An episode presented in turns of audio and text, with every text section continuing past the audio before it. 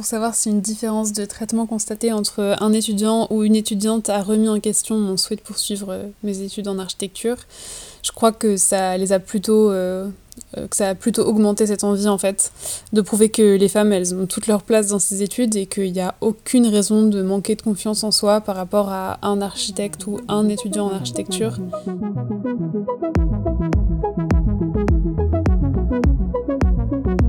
Bienvenue dans Désir d'être une architecte, un podcast imaginé par l'association Memo et l'UNEAP pour faire suite au premier épisode de notre podcast qui a interrogé les modèles de femmes architectes, nous avons appelé ce nouvel épisode Voix contre voix. Voix V-O-I-X contre voix V-O-I-E. Comme nous avons pu le constater, la reconnaissance des femmes architectes en tant que modèle n'est pas si évidente. Nous nous demandons alors si une différence de traitement existe à l'école, dans la formation des futures femmes architectes. Depuis 2017 et le mouvement MeToo, la libération de la parole a permis d'ouvrir les consciences et de médiatiser les comportements sexistes dans de nombreux corps de métier. En 2020, le ministère de la Culture a fait réaliser une enquête de perception des violences, harcèlements sexistes et sexuels dans les écoles d'art et d'architecture, filière de plus en plus féminisée. Les étudiantes et étudiants étaient interrogés sur quatre infractions agissements sexistes, harcèlement sexuel, agression sexuelle et viol. Sur les agissements sexistes, 31,7% des étudiants ont déclaré en avoir subi et 58,5% ont été témoins de ces comportements et affirment la banalité régulière de ce type d'agissement. Nous allons donc nous interroger dans ce deuxième épisode, voix contre voix, sur les différences de comportement selon les genres entre élèves et corps enseignants en école d'architecture il y aurait certainement besoin d'un épisode complémentaire pour ancrer le débat dans une optique intersectionnelle et parler des stéréotypes selon les classes sociales, les origines régionales ou raciales que subissent également les étudiantes et les étudiants. Dans cet épisode, avec nos invités, nous nous interrogeons. Comment les étudiantes perçoivent cette différence de traitement? Comment peut-elle influencer, freiner ou au contraire renforcer leur vocation à devenir architecte? Que signifie cette différence de traitement dans la relation pédagogique entre professeurs et étudiantes? Allez, on y va? Bonjour à nos trois invités. Nous avons justement pour cet épisode Corinne Védrine. Bonjour. Socio-anthropologue, enseignante-chercheur et maîtresse de conférences à l'école d'architecture de Lyon. Vous avez notamment comme axe de recherche les vécus et représentations liés aux études d'art et d'architecture. Vous avez mené une étude avec Serge Proust qui sera bientôt publiée, intitulée Quand l'intériorisation des normes de genre se donne à voir dans les écoles d'architecture. Et ce sujet nous intéresse tout particulièrement aujourd'hui. Alors avec nous aussi, nous avons comme étudiante Dana. Bonjour, est-ce que vous pouvez vous présenter?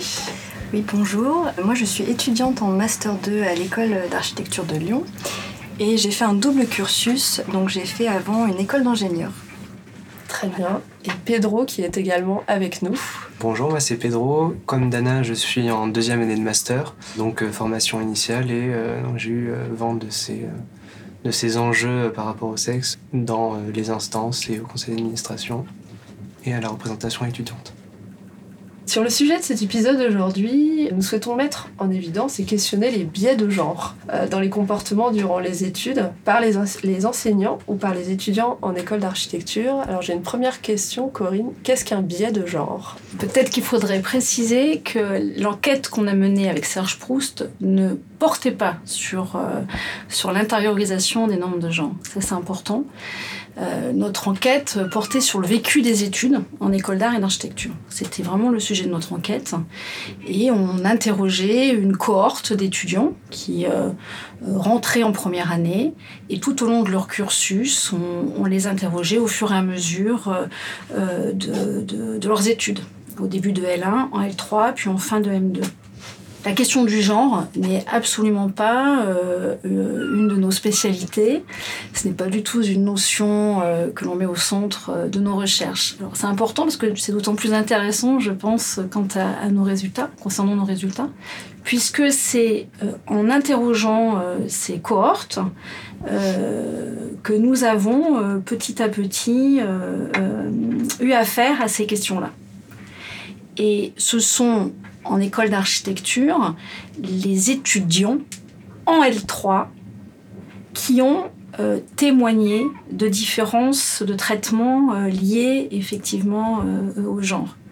Donc c'est vraiment important de préciser que notre étude ne portait pas sur le genre, mais que l'enquête a fait que la question du genre et la différence de traitement a émergé. Et peut-être pour présenter l'enquête aussi, donc on a deux écoles d'architecture faisaient partie de notre corpus d'enquête, l'école d'architecture de Lyon et l'école d'architecture de Saint-Étienne. Et d'autres écoles euh, d'art faisaient partie du, du corpus, l'école de théâtre l'ENSAT, de, Lyon, euh, l'école de la comédie de Saint-Étienne et puis euh, l'école de design euh, de Saint-Étienne. Donc là, on, si effectivement on regarde ce qui se passe dans les deux écoles d'architecture, encore une fois, c'est par les entretiens que cette question a, a émergé. Et en parallèle de ces entretiens, nous avions diffusé un questionnaire à l'ensemble des promotions de toutes les écoles citées. Et il s'avère que d'un point de vue statistique, pour le coup, on a pu euh, noter des effets de genre euh, sur euh, le vécu qui était exprimé cette fois-ci dans le questionnaire et traité statistiquement. Je vais vous faire partager des témoignages justement d'étudiantes pour que vous puissiez rebondir dessus. Écoutons Chloé, 22 ans, étudiante en master. Les femmes, elles ont toute leur place dans ces études et qu'il n'y a aucune raison de manquer de confiance en soi par rapport à un architecte ou un étudiant en architecture. Et en fait, les différences de traitement que j'ai pu constater, elles venaient souvent de là, d'un étudiant qui va présenter un projet euh, qui sera peut-être moyen, mais par contre qui va le présenter euh, haut et fort, avec beaucoup de confiance en soi, de charisme, en étant très sûr de lui. Et à côté, une étudiante qui va présenter un projet qui sera aussi bon, voire parfois meilleur, mais qui va le faire d'une façon euh, euh, un peu plus calme, plus humble, en se mettant moins en avant, en étant peut-être aussi un peu moins sûr d'elle. Et en fait, l'étudiant, il aura euh, une meilleure note d'abord et il sera davantage valorisé, parce qu'aussi la confiance en lui qu'il a donne plus de crédit à son projet. Et le cercle vicieux se poursuit à partir de là parce que les filles continuent de penser qu'elles ne sont pas légitimes, qu'elles ne peuvent pas s'affirmer de la même façon que les garçons. Euh, et en fait, c'est aussi euh, l'image du genre féminin que nous renvoie constamment la société. Alors Dana, euh, comment accueilles-tu ce témoignage? Bah Déjà, je suis en accord avec ce qu'elle dit, c'est quelque chose qui me parle, c'est quelque chose que j'ai pu observer moi-même, de voir effectivement des postures où des étudiants sont présente euh, avec une aisance, euh, ajoute euh, du rire dans, la présentation et qu'il y a un côté un peu charme dans la présentation et d'avoir à côté des étudiantes qui sont un peu plus discrètes. Après, j'ai aussi des souvenirs justement d'étudiantes qui m'ont marqué à travers leur présentation orale qui avaient, qui peut-être justement avaient ces, ces codes-là masculins et qui portaient leur voix et qui assumaient voilà, leur présentation avec confiance. Et justement, c'est des exemples qui m'ont marqué. Et je pense notamment parce que euh, voilà, ça sortait un peu du cadre de euh, ce que moi j'avais intériorisé aussi comme étant une présentation de la part d'une femme contre celle de la part d'un homme. Et Pedro, qu'en penses-tu? Euh, En ce qui me concerne, donc, ce que dit Chloé, moi je, je le trouve aussi, dans la mesure où quelqu'un qui va parler plus fort va mieux se faire entendre. Euh, et forcément, euh, donc c'est peut-être la société, pas les écoles d'architecture, qui font que les hommes ont plus de facilité à parler plus fort. Euh, après, c'est aussi à double tranchant quand on parle plus fort, et moi j'ai fait l'expérience d'essayer de jouer la grande gueule devant les profs, pour qu'au final j'ai une mauvaise note. parce que voilà, quand on parle fort, bah, on peut aussi dire des bêtises, et ça m'arrive souvent. Et pareil, euh, des projets euh, donc plutôt de mes camarades féminines qui euh, étaient plus discrètes et qui auraient eu une meilleure note que moi. Après, c'est aussi un problème dans les écoles d'architecture dans la mesure où si on ne sait pas qu'est-ce qui est un bon projet ou un mauvais projet parce qu'on est choisi en fonction de qui on est, comment on parle, le problème c'est que bah, on ne sait pas qu'est-ce qu'est une bonne architecture. Et aujourd'hui, moi je suis en M2, je ne sais pas ce que c'est qu'une bonne ou une mauvaise architecture. Et c'est peut-être aussi à cause de ça, dans la mesure où on a beaucoup de camarades féminines qui font des bons projets et euh, on ne peut pas nécessairement euh, juger à leur juste valeur. Et Corinne, dans votre étude, vous parlez beaucoup de, de l'étudiante scolaire et de l'étudiant qui ose. Est-ce que vous pouvez nous expliquer un peu plus dans votre étude Oui, c'est-à-dire que lorsqu'elle témoigne euh, de, des situations de projet, des situations de, de rendu, enfin quand il et elle témoignent, ils mettent effectivement l'accent euh, là-dessus, sur le fait que les garçons, comme l'a dit Dana, hein, vont plus oser mobiliser des modes alternatifs aussi de présentation, euh, oser avoir des traits d'humour, euh, alors que euh, les filles, comme elles le disent elles-mêmes, hein, attention, hein, elles, elles, disent d'elles-mêmes qu'elles sont finalement beaucoup plus scolaires en comparaison avec leurs collègues garçons. Mais on pourrait dire qu'à compétence égale, la manière de présenter le, projet bah, va être reçue différemment par le jury, homme ou femme hein, d'ailleurs, hein, puisque effectivement, euh, les qualités euh, liées à l'audace euh, vont être surévaluées, vont être soulignées, tandis que l'étudiante qui va être très scolaire, eh ben, on va lui reprocher finalement. Le jury va lui reprocher son manque d'audace qui précisément va, va, va être peu valorisé.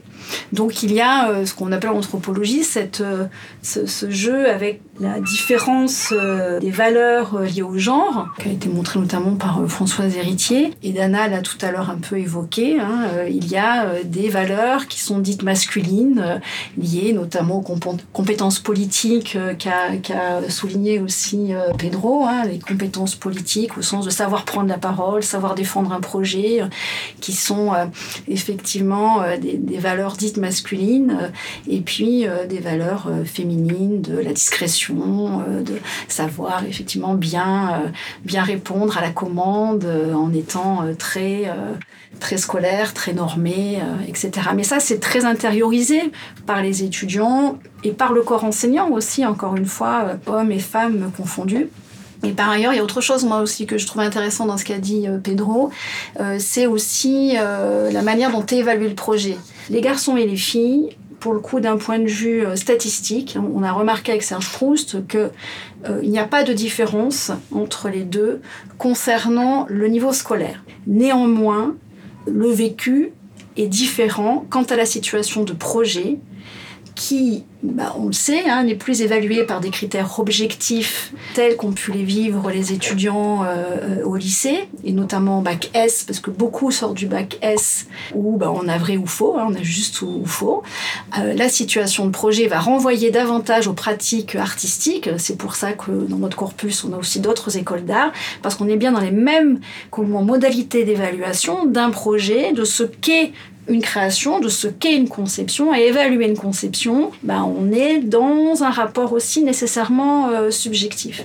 Et ce que les étudiantes vivent moins bien que les étudiants, c'est cette sensation que ce n'est pas leur travail qui est évalué, mais du coup elles-mêmes c'est cet cet euh, apprentissage, hein, encore une fois, de cette épreuve, parce que c'est vraiment une épreuve, euh, du projet et, de l'exercice de rendu de projet. Il y a les deux, il y a faire son projet et puis euh, en plus le présenter aux autres, devant tout le monde, être critiqué devant tout le monde et se sentir critiqué devant tout le monde. Et ça, c'est une épreuve que les étudiantes vont moins bien vivre que les étudiants notamment, hein, je ne dis pas que c'est euh, la, seule explication, mais notamment parce que jusqu'ici, elles ont été moins socialisées, euh, euh, comment leur, parcours scolaire, familial, social, les a moins acculturées à ce genre de, confrontation, à la critique d'une création. Et est-ce que c'est pour ça, à ce moment-là, que les étudiantes essayent de copier en fait les, les, étudiants dans leur attitude? Je vais vous faire partager là, un deuxième témoignage de Lucie qui va parler de ça, de cet effet de mimétisme et de l'effet de ce qu'elle appelle le boys club. Voici le témoignage de Lucie, 31 ans, architecte, ancienne étudiante. Je m'appelle Lucie, j'ai 31 ans et je suis diplômée de l'école d'architecture depuis un peu plus de 5 ans. Donc moi, euh, mon expérience du sexisme euh, à l'école euh, de la part des étudiants tout d'abord, c'est surtout l'expérience du boys club. En fait, je traînais avec un groupe de mecs cool, les mecs populaires, euh, et, et j'avais, moi, je me sentais leur égal. Enfin, je me sentais clairement un mec parmi les mecs. Mais euh, déjà à cette époque, c'est pas que j'osais pas me l'avouer, mais je savais quand même que cette intégration avait des limites. Euh, J'étais euh, rappelée à l'ordre, euh, disons, si je prenais un peu trop de liberté ou euh, je pouvais entendre des remarques sexistes quasi quotidiennes. Et la, la, proximité avec eux, en fait, me donnait accès à leurs histoires, à leurs commentaires, à leur vision des femmes, mais qui étaient sincères, qui étaient vraiment racontées entre pairs. Et, et des histoires qui que je qualifie aujourd'hui d'agression sexuelle ou même euh, euh certains doutes euh, par rapport à, à, des viols qui auraient pu être commis. Mais, euh, mais à cette époque-là, c'était vraiment difficile d'être la seule du groupe qui était choquée par des histoires qui faisaient rire tout le monde et de pas être entendue, pas du tout comprise. clairement, on me, faisait, vite taire en fait par l'humour ou enfin en me disant que j'étais que j'étais vraiment une rabat-joie. Et puis ça devenait un peu plus ferme si j'insistais. Ce qui fait que, euh, en fait, euh, au sein du groupe, on se taisait, mais après, euh, on en rediscutait entre femmes, entre personnes exclues du groupe représentatif de, de la masculinité. Mais, mais c'était pas des prises de parole publiques. Il y a beaucoup de, beaucoup de choses hein, dans le témoignage de Lucie.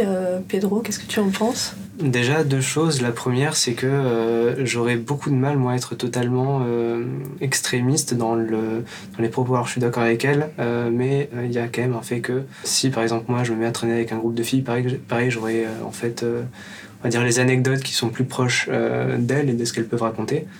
Et puis, je peux avoir aussi des trucs qui pourraient me choquer aujourd'hui. Enfin, c'est juste pour dire que, voilà, on, a juste la non-connaissance, l'ignorance de l'autre sexe, ce qui fait qu'il euh, y a beaucoup de conflits souvent, et notamment de, propos choquants. En ce qui concerne les propos choquants, je pense que j'en ai aussi entendu, et je suis clairement pas contre ce qu'elle dit parce que euh, c'est un cas. Alors, la deuxième pincette que je voudrais mettre, c'est euh, bah, elle a 31 ans, ça fait 5 ans qu'elle est étudiante, mmh. Les mœurs changent beaucoup. Aujourd'hui, c'est beaucoup moins le cas. En études d'architecture aussi, c'est beaucoup moins le cas. Ça l'est quand même beaucoup, même beaucoup trop, on en est conscient. Mais euh, moi, je peux comparer avec les, les écoles d'ingé, où euh, j'ai eu beaucoup de témoignages, où il y a beaucoup de, séminaires autour des VSS, et je me rends compte qu'on a quand même beaucoup de chance en archi. J'essaie d'atténuer, c'est clairement pas ce que je cherche à faire. Je vais juste terminer en disant que oui, je suis d'accord avec euh, ce qu'elle dit, que c'est souvent le cas que des femmes soient entre guillemets remises à la place où elles devraient, donc selon souvent les enseignants, être. Et Dana, par rapport à votre, euh, votre vécu aussi en école, euh, enfin ton vécu, excuse-moi, en école d'archi et, d'ingénieur, est-ce que euh, ça te parle? Alors oui, moi je peux comparer donc mon expérience en, en école d'ingé, en classe préparatoire et en école d'architecture.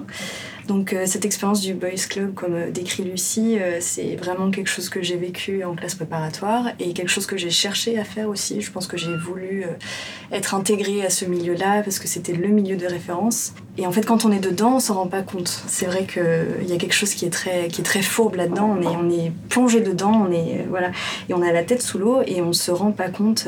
moi, c'est après, après coup, quand j'en suis sortie, où je me suis dit, en fait, c'était problématique. Ça m'a posé problème d'être en plus euh, l'atout euh, fille euh, du groupe. quand on est une seule fille dans un groupe de mecs, on, porte en fait sur ses épaules aussi la voix de, toutes les filles, de toutes les femmes. Et, on est tout le temps catégorisé, donc c'est extrêmement pénible. Et en fait, on, a tellement envie d'être intégré qu'on se plie à ces règles-là qui sont implicites. Et ensuite, mon, expérience en école d'architecture, euh, je suis toujours, je côtoie toujours des personnes, des étudiantes et des étudiants qui ont été dans une des écoles d'ingénieurs. Donc, ce n'est pas forcément représentatif de ce qui se passe en école d'architecture, mais en tout cas, j'ai trouvé ce phénomène beaucoup moins, beaucoup moins présent ici. Corinne, comment euh, vous avez pu constater ça dans votre, dans votre étude? Alors, euh, moi, pour être sincère, je ne l'ai pas du tout constaté. Alors, euh, il faut dire que Saint-Étienne et Lyon, plus particulièrement, est une école particulièrement féminine. Hein. On a un taux d'étudiantes de, très important. Dans les témoignages, elles ne m'ont jamais rapporté ce, ce, genre de choses. Elle témoignait davantage de ce qui a été tout de même euh, ici euh, soulevé, mais entre filles, entre femmes, qui étaient, je me souviens de l'une d'entre elles par exemple, qui s'offusquait du fait que ses camarades d'atelier ne s'aperçoivent pas que l'enseignant de projet euh, avait à leur égard des comportements sexistes. et se permettait des gestes déplacés elle s'agaçait euh, d'être euh, cataloguée par ses collègues féminines euh, de rabat Finalement, c'était retourné contre elle, alors qu'il y avait voilà des, gestes très clairement qui, qui n'avaient pas lieu d'être. Donc c'était plutôt ça, moi, que j'ai eu comme témoignage. Et puis, je l'ai évoqué tout à l'heure, mais ce qui me semble important, parce que ça rejoint ce que dit Pedro, moi, j'étais très étonnée d'entendre de, les témoignages des garçons, encore une fois, hein, parce que ce sont les garçons qui m'ont alerté là-dessus qui m'ont dit euh, il y a des choses qui ne sont pas normales dans la relation enseignant euh, et étudiant, des choses qui ne sont pas normales entre étudiants aussi. Je pense notamment à une soirée euh, qui avait pour titre Ensalope, parce que donc on est à Ensal, de Lyon Ensal, H-O-E-P, en salope donc les étudiants, euh, euh, voilà, on était un peu offusqués en me disant mais euh, c'est quoi cette soirée? Comment on en est arrivé là? Or, au BDE, il n'y a pas que des garçons, hein, il y a aussi des filles.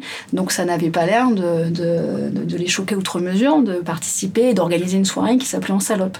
Donc moi, ce qui m'intéresse, c'est plutôt ça, c'est l'intériorisation, parce que bon, voilà, quelle domination masculine, on le sait, on l'a décrit, on la connaît, il faut, il faut la lutter contre, on est d'accord, hein, mais ce qui me paraît intéressant aussi de soulever, parce que ça c'est moins quantifiable et c'est moins observable, a priori, euh, c'est cette intériorisation, euh, encore une fois, comment les étudiantes en arrivent à, à, à participer, organiser une soirée qui s'appelle En Salope, comment elles en arrivent à accepter que euh, des profs s'autorisent à prendre leur, leur chaîne autour du cou pour regarder ce qui est écrit sur la médaille, comment elles peuvent accepter qu'on leur mette la main à la cuisse pendant qu'on observe leur projet à la table. bon, oui, c'est là-dessus que moi que je m'interroge davantage euh, finalement. Euh. Et c'est là-dessus qu'il y a eu beaucoup de témoignages, encore une fois, masculins. Et c'est parce qu'il y a eu des témoignages masculins que par la suite, euh, j'ai intégré cette dimension à la fois genrée et sexiste dans la grille d'entretien pour les entretiens suivants. C'est-à-dire qu'une fois que j'ai interrogé après les filles là-dessus, elles me disaient Ah bah oui, ah oui, on a des choses à dire là-dessus. Mais finalement, euh, euh, je les aurais pas interrogées, elles ne se seraient pas autorisées à, à en parler.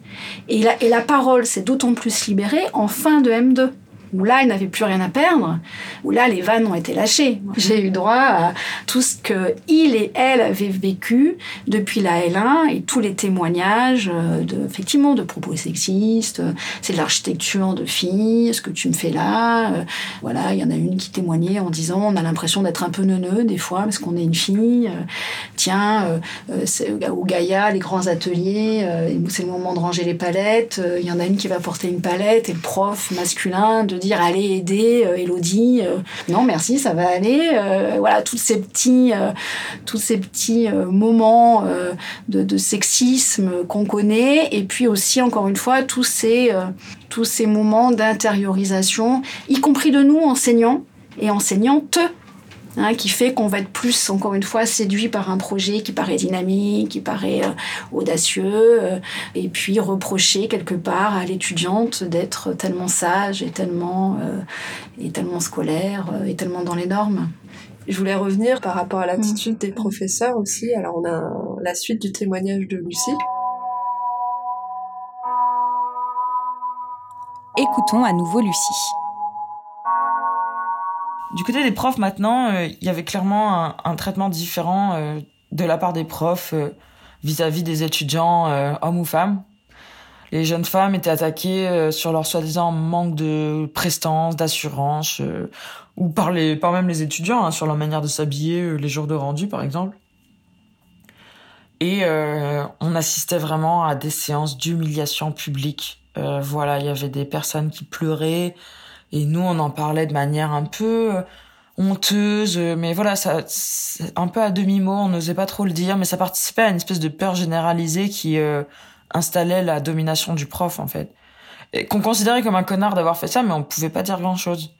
Et euh, on sentait que ils se faisaient mousser entre eux. les rendus, c'était clairement, voilà, des bandes de, de potes. Les, les, profs invitaient leurs potes à participer. Et certains, c'est clairement preuve de sadisme. Euh, ils avaient une fierté un peu malsaine à, empêcher les, gens de dormir, à pleurer. Euh, je me rappelle d'une anecdote. une jeune femme arrive en rendu, très très impressionnée, et ses premiers mots, enfin, elle tremble beaucoup. Et elle a pas fini sa première phrase qu'elle a interrompue par le prof qui lui dit mais excusez-moi, pourquoi vous parlez comme une chèvre? Et voilà, c'était juste de l'intimidation euh, gratuite. Enfin, elle, elle, a encore 20 minutes d'oral à faire après ça. Enfin, il n'y avait pas vraiment de limite entre euh, la pédagogie et euh, l'humiliation. Enfin, le spectre était très large. Est-ce que vous avez des retours par rapport à ça aussi ou des anecdotes? Alors c'est vrai que oui, ce qu'elle raconte est extrême. Moi personnellement, je n'ai jamais vécu ça, ni mes camarades.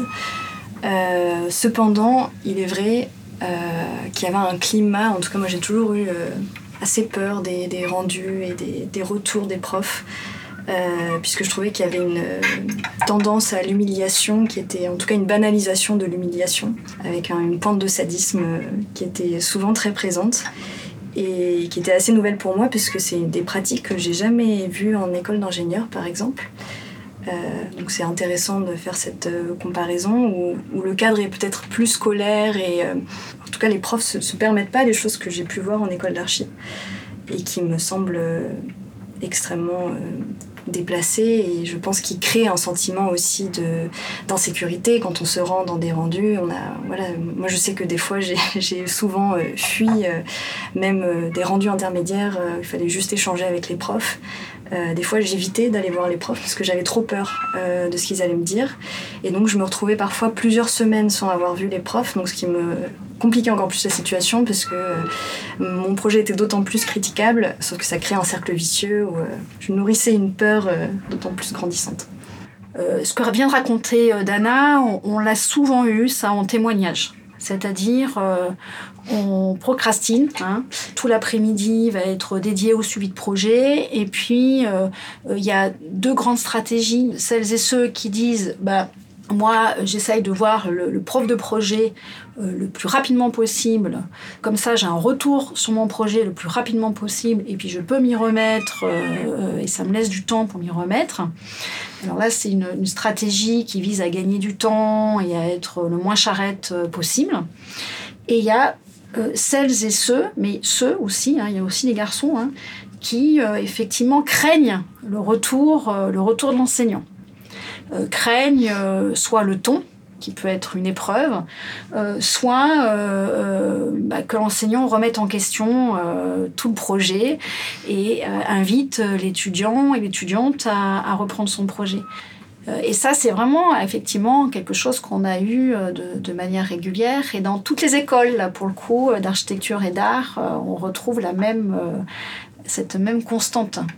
Et justement aussi dans l'école, dans les écoles d'architecture et d'art, il y a la culture de ce qu'on appelle la charrette, de travailler euh, jour et nuit jusqu'au rendu. Mm. Pedro, je ne sais pas comment tu vis aussi cette situation. Euh, je pense que la question de la charrette, elle est vraiment euh, très appropriée en l'occurrence. Je pense que c'est clairement une vérité que les enseignants de l'ancienne époque, hein, de l'ancienne école, et moi je citerai pas les noms, mais il y en a un peu dans toutes les écoles hein, qui, donc, qui forcent à faire des charrettes qui disent que l'architecture, c'est une architecture qui est vraiment épurée et que si on fait pas une charrette pour la faire, c'est pas une vraie architecture.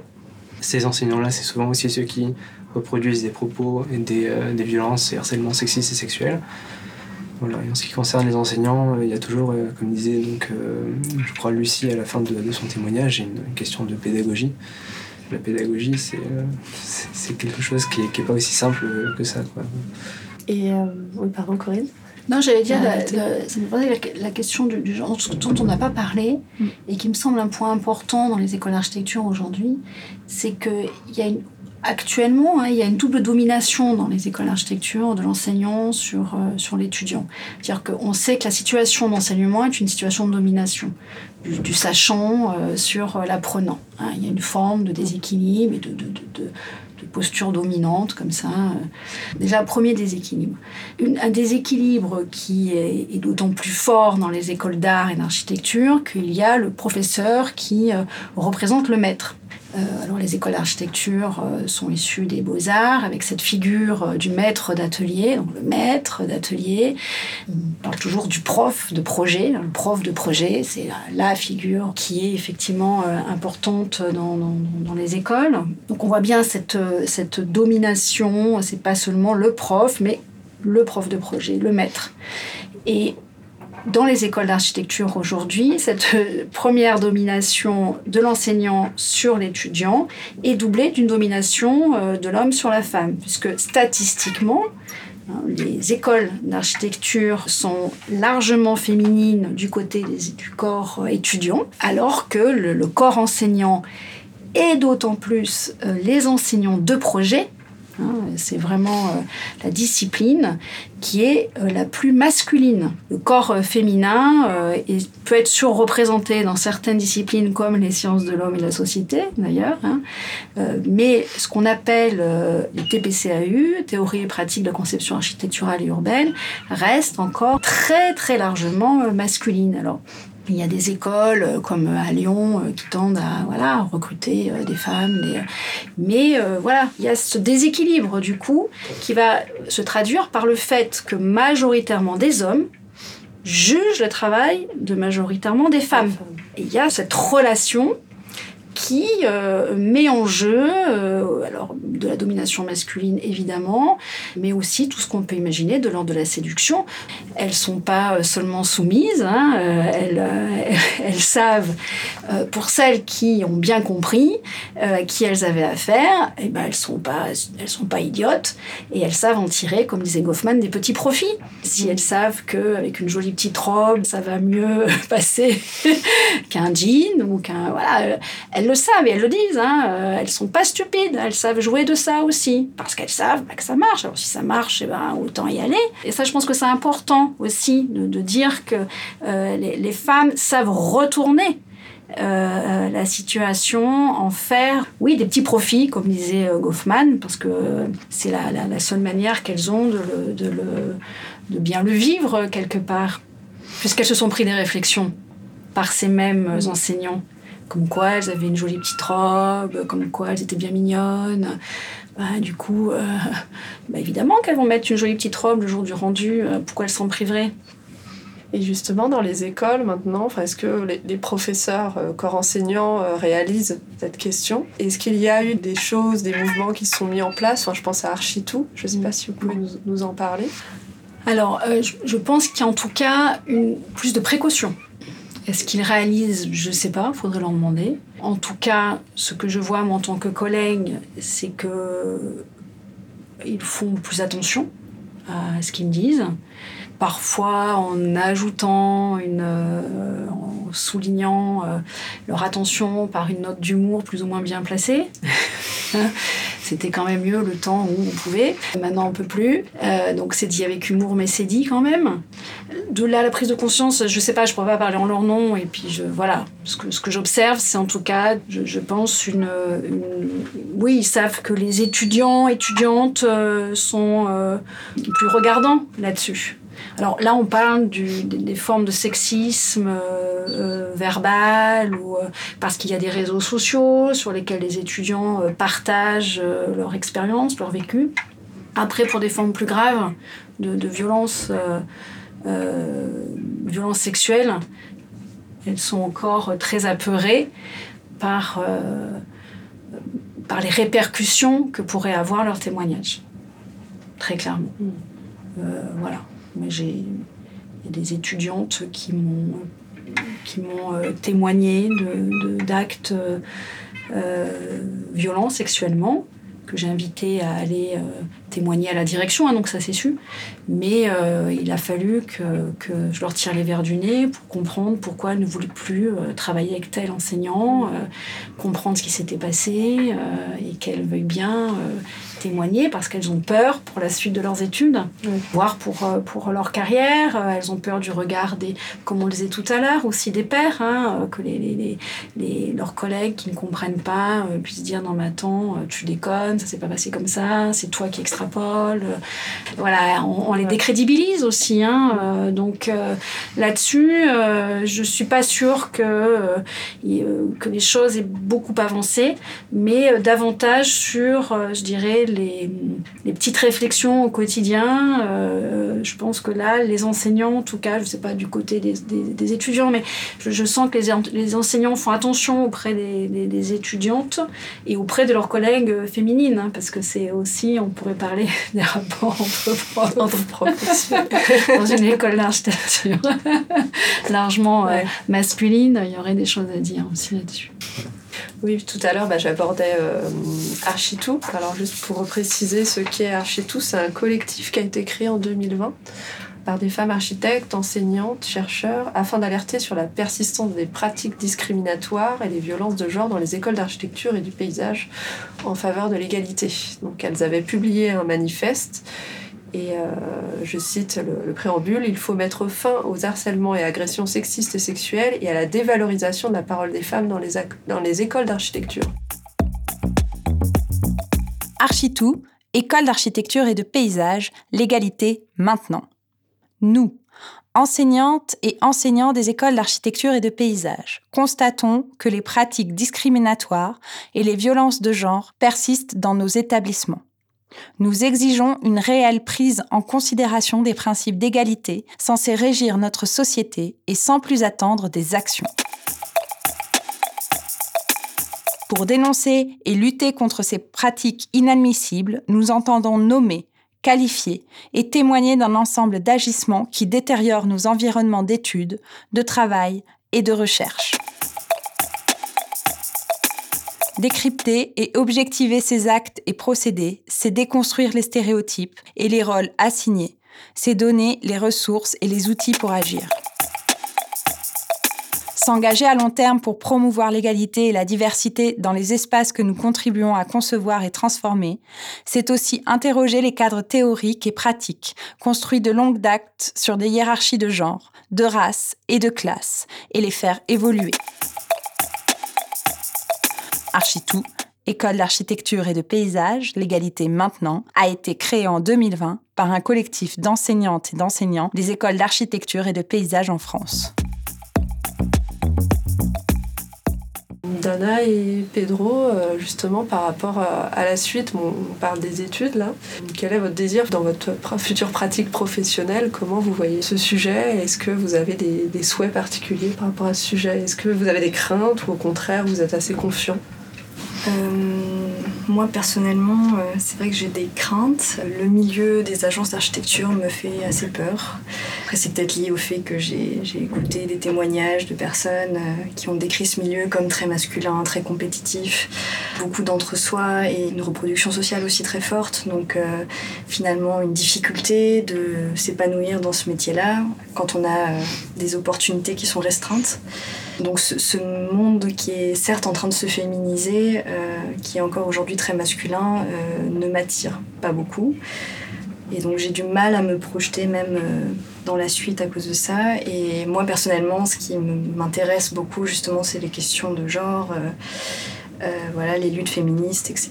Donc, si je peux m'emparer personnellement et dans ma vie professionnelle de ces questions-là, voilà, je le ferai. Euh, moi, en ce qui me concerne, j'ai jamais eu de, comment dire, de réflexion euh, à propos de ce que je veux faire plus tard et qui dépendent de mon genre. En fait, moi, ce que j'ai vraiment pas envie de faire d'agence plus tard parce que euh, j'ai fait 5 ans d'études et j'ai pas envie de bah, passer mon temps 7 heures par semaine à copier des portes sur un plan. Voilà, il y a cette dévalorisation, je pense, dans le milieu professionnel de l'agence qui fait que on a appris beaucoup de théories, on a beaucoup beaucoup de créer de projets pour au final être le larbin d'un architecte qu'on n'aime pas nécessairement. Donc en ce qui me concerne, moi je vais m'orienter vers une thèse et vers l'enseignement. Et j'espère justement en tant qu'enseignant ne pas reproduire euh, les erreurs euh, en ce qui concerne les violences, harcèlement sexistes et sexuels des enseignants de l'ancienne école. Corinne, si vous voulez terminer. Alors, je pense que ce qui est intéressant aussi, mais là, il y a des, études, bon, Olivier Galland, il y a des travaux de, sociologie de l'architecture, du métier de l'architecture, qui euh, donnent des chiffres. Les étudiantes et donc futurs architectes, les femmes architectes, s'inscrivent davantage dans les métiers dits de l'architecture. C'est-à-dire sont moins effectivement euh, dans euh, le libéral euh, à la tête d'agences. Et les facteurs d'explication, bien sûr, il y a des freins à leur accueil, entre guillemets, mais comme l'a dit Dana, il y a aussi une volonté d'avoir d'autres qualités de vie voilà, des qualités de vie qui sont plus inscrites dans du salariat, qui est très souvent féminin, hein, le salariat d'ailleurs, et qui participent, alors là aussi c'est une violence de genre, hein, qui participe de la, de la dépréciation du métier. Mm. Parce qu'il se féminise, Hein, on dit oulala, là là, le métier d'architecte se féminise, euh, donc du coup il n'a plus de valeur. Euh, ça, c'est une des formes de violence de genre, hein, mm. euh, pour le coup.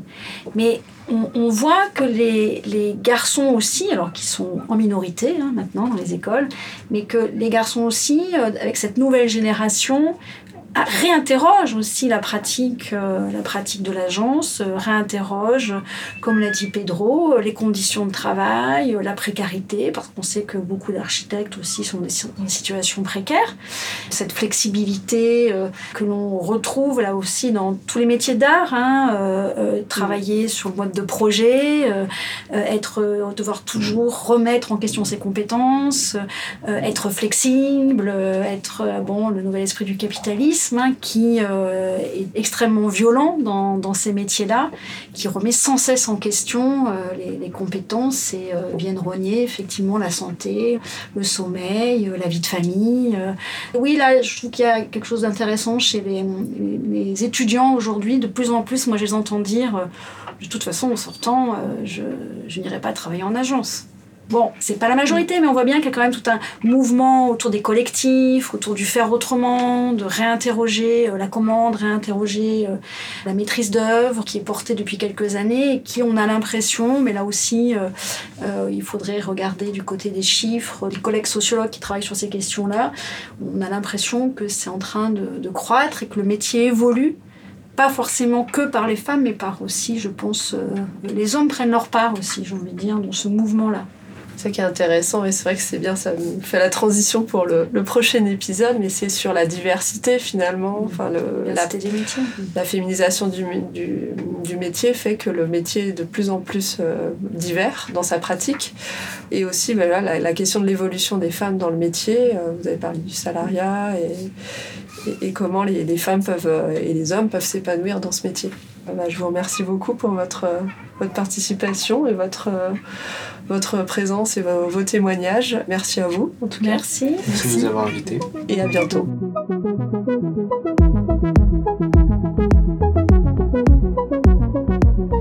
C'était Désir d'être une architecte, un podcast imaginé par l'association Memo et l'UNEAP. Vous venez d'entendre le deuxième épisode, Voix contre voix. Nous y avons évoqué vécu et intériorisation, audace et discrétion, code masculin et féminin. Nous avons aussi abordé les questions d'évaluation de projet, de rapport de domination entre sachants et apprenants et d'orientation en fin de parcours d'études. Le thème de l'épisode était très riche et nous inciterait à dépasser le constat. Qu'est-ce qui fait que les biais de genre sont à ce point intériorisés par les étudiants et les étudiantes? Et comment pouvons-nous chacun et chacune les dépasser?